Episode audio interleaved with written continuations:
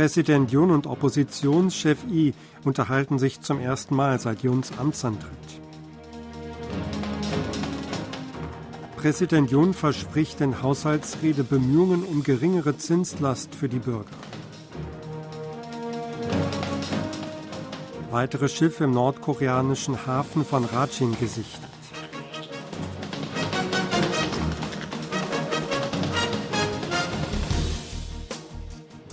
Präsident Yun Song-yeol hat sich heute mit den Führungen der Regierungspartei und des Oppositionslagers getroffen. An dem Treffen nahmen unter anderem der Vorsitzende der Minju-Partei Koreas Lee Jae-myung, der Chef der Partei Macht des Volks Kim Gi-hyun und der Parlamentspräsident Kim Jin-pyo teil. Der Sprecher der Minju-Partei Kwon Chil-sung teilte nach der Zusammenkunft mit, I habe darum gebeten, dass die Ministerien angesichts großer Schwierigkeiten bei den Lebensgrundlagen der Bürger mit größerer Aufmerksamkeit darauf Maßnahmen umsetzen würden. Jun sagte zu, in Bezug auf die Schwierigkeiten beim Lebensunterhalt der Bürger, den Menschen vor Ort Gehör zu schenken und der Nationalversammlung gut über deren Nöte zu berichten. Parlamentschef Kim wies auf die Notwendigkeit hin, dass die politischen Parteien, egal ob Regierungs- oder Oppositionslager, besonders darauf gefasst sein müssten, die wirtschaftlichen Probleme der Bürger zu lösen.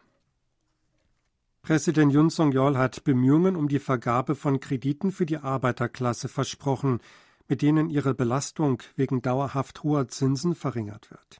Die von der Öffentlichkeit gefühlte Inflation sei weiterhin hoch die Belastungen für private Haushalte wegen der lange Zeit hohen Zinsen seien größer geworden, sagte Jun am Dienstag in seiner Haushaltsrede vor dem Parlament. Er versprach, Priorität auf eine Politik zu legen, die auf Preisstabilität und ein gutes Auskommen der allgemeinen Bürger abzielt. Auch kündigte er ein regierungsübergreifendes System für die Stabilisierung der Preise an. Damit wolle man sich schwerpunktmäßig mit den Verbraucherpreisen befassen, und gefährdeten Gruppen niedrigere Preise von lebensnotwendigen Gütern und Dienstleistungen ermöglichen. Im nordkoreanischen Hafen von Rajin werden weiterhin Anzeichen für Waffengeschäfte zwischen Nordkorea und Russland beobachtet. Der US-Auslandssender Voice of America berichtet am Dienstag, gestützt auf Satellitenbilder vom 27. Oktober, dass an dem exklusiv für Nordkorea bestimmten Kai in dem Hafen ein etwa 105 Meter langes Schiff neu angelegt habe. Der Sender berichtete von einem Muster, das an dem für nordkoreanische Schiffe reservierten Kai alle vier Tage ein Schiff anlege.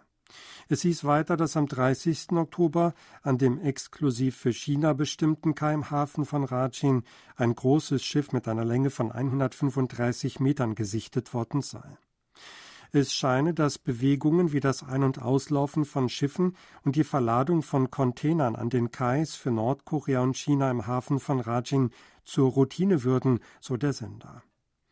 Der Koordinator für strategische Kommunikation im Nationalen Sicherheitsrat der USA, John Kirby, hat am 13. Oktober vor der Presse mitgeteilt, dass Nordkorea Informationen zufolge über 1000 Container mit militärischer Ausrüstung und Munition an Russland geliefert habe. Die jüngsten Schließungen von diplomatischen Vertretungen Nordkoreas im Ausland deuten nach Einschätzung der südkoreanischen Regierung auf dessen schwierige Wirtschaftslage hin. Ein Beamter des Vereinigungsministeriums sagt am Dienstag, die verschärften Sanktionen gegen Nordkorea erschwerten dessen Vertretungen Geschäfte für den Devisenerwerb. Als Folge sei ihre Finanzierung anscheinend erschwert worden, was zu Schließungen führe. Wie verlautete, nutzten nordkoreanische Diplomaten ihre Immunität und Diplomatengepäck, um neben normalen Handelstätigkeiten auch durch illegale Geschäfte wie Schmuggel den Unterhalt der Botschaften zu finanzieren. Nach Erkenntnissen der südkoreanischen Regierung verfügt Nordkorea über 53 Auslandsvertretungen. Davon schloss das Land jüngst die Botschaften in Uganda und Angola sowie das Generalkonsulat in Hongkong. Südkorea und Deutschland halten eine deutsch-koreanische Wasserstoffkonferenz ab, um ihre industrielle und technologische Zusammenarbeit im Wasserstoffbereich auszubauen. Dies gab das südkoreanische Ministerium für Handel, Industrie und Energie am Dienstag bekannt. An der Konferenz hätten der zweite Vizeminister für Handel, Industrie und Energie Kang Gyong-song und der deutsche Staatssekretär beim Bundesminister für Wirtschaft und Klimaschutz Udo Philipp sowie Regierungs-, Wirtschafts- und Wissenschaftsvertreter teilgenommen. In seiner Eröffnungsrede sagte Kang, Südkorea weise Stärken in der Wasserstoffnutzung auf und Deutschland verfüge über hervorragende Technologien in der Wasserstoffproduktion und Speicherung. Er betonte, dass beide Länder für den Ausbau des weltweiten Handels mit sauberem Wasserstoff zusammenarbeiten sollten. Die Konferenz wird vom Deutschen Fraunhofer Institut und der südkoreanischen Hydrogen Convergence Alliance gemeinsam ausgerichtet. Sie findet von Dienstag bis Mittwoch in Seoul statt. Südkoreas Regierung hat zum Tod des früheren chinesischen Ministerpräsidenten Li Keqiang kondoliert. Ein Trauertelegramm sei am Montag im Namen von Ministerpräsident Han Dok-soo an Premier Li Qiang übermittelt worden, teilte ein Sprecher des Außenministeriums mit. Nach Bekanntwerden des Todes von Li Keqiang am vergangenen Freitag hatte das Ministerium bereits Beileid übermittelt und die Verdienste des früheren Premiers um die Entwicklung der bilateralen Beziehungen gewürdigt. Chinas staatliche Medien meldeten am Freitag, dass der frühere Premier im Alter von 68 Jahren an einem Herzinfarkt gestorben sei. Industrieproduktion, Konsum und Investitionen in Südkorea sind im September erstmals seit Juli zusammengestiegen. Nach Angaben des Statistikamtes am Dienstag stieg der Index der gesamten Industrieproduktion Südkoreas im September gegenüber dem Vormonat um 1,1 Prozentpunkte auf 113,1. Im Bergbau und im verarbeitenden Gewerbe legte die Produktion um 1,8 Prozent zu. In der herstellenden Industrie wurde ein Zuwachs von 1,9 Prozent verzeichnet. In der Baubranche wurde ein Wachstum von 2,5 Prozent erzielt, im Dienstleistungssektor von 0,4 Prozent. Die Anlageinvestitionen stiegen gegenüber dem Vormonat um 8,7 Prozent. Der Index der Einzelhandelsumsätze, der die Entwicklung des Konsums anzeigt, stieg saisonbereinigt um 0,2 Prozent im Vormonatsvergleich auf 102,9. Der Absatz von kurzlebigen Gütern wie Lebensmitteln kletterte um 2,3 Prozent. Dagegen wurde sowohl bei langlebigen Gütern minus 2,3 Prozent als auch bei mittellebigen Gütern minus 2,8 Prozent ein Absatzrückgang verbucht. Samsung Electronics hat im dritten Quartal ein Defizit in Höhe von 3,75 Billionen Won oder 2,78 Milliarden Dollar in der Halbleitersparte verbucht.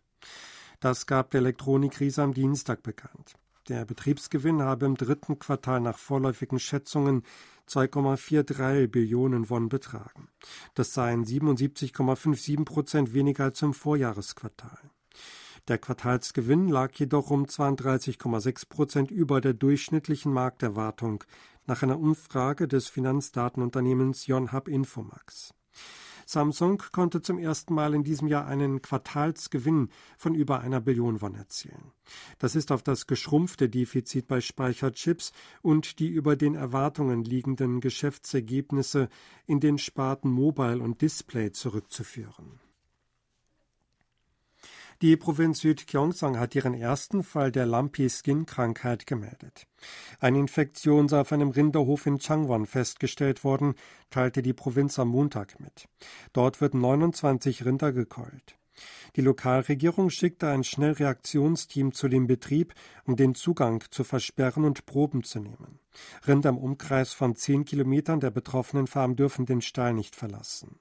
Zwar wurden nahe dem Betrieb bislang keine weiteren Fälle bekannt, die Lokalregierung will sich aber 10.000 Impfdosen sichern und alle Rinder im Gebiet Changwon impfen. In der Provinz gibt es rund 11.000 Farmen, die 347.000 Tiere halten. Dies entspricht acht Prozent aller Rinder im Land. Seit dem Bekanntwerden des ersten Falls in Südkorea am 20. Oktober wurde die Infektionskrankheit mit Stand Montag 23 Uhr in 67 Betrieben in acht Städten und Provinzen nachgewiesen. Einzig in der Provinz Nordgyeongsang und auf der Jeju-Insel wurde noch kein Fall registriert. Sie hörten aktuelle Meldungen aus Seoul, gesprochen von Sebastian Ratzer.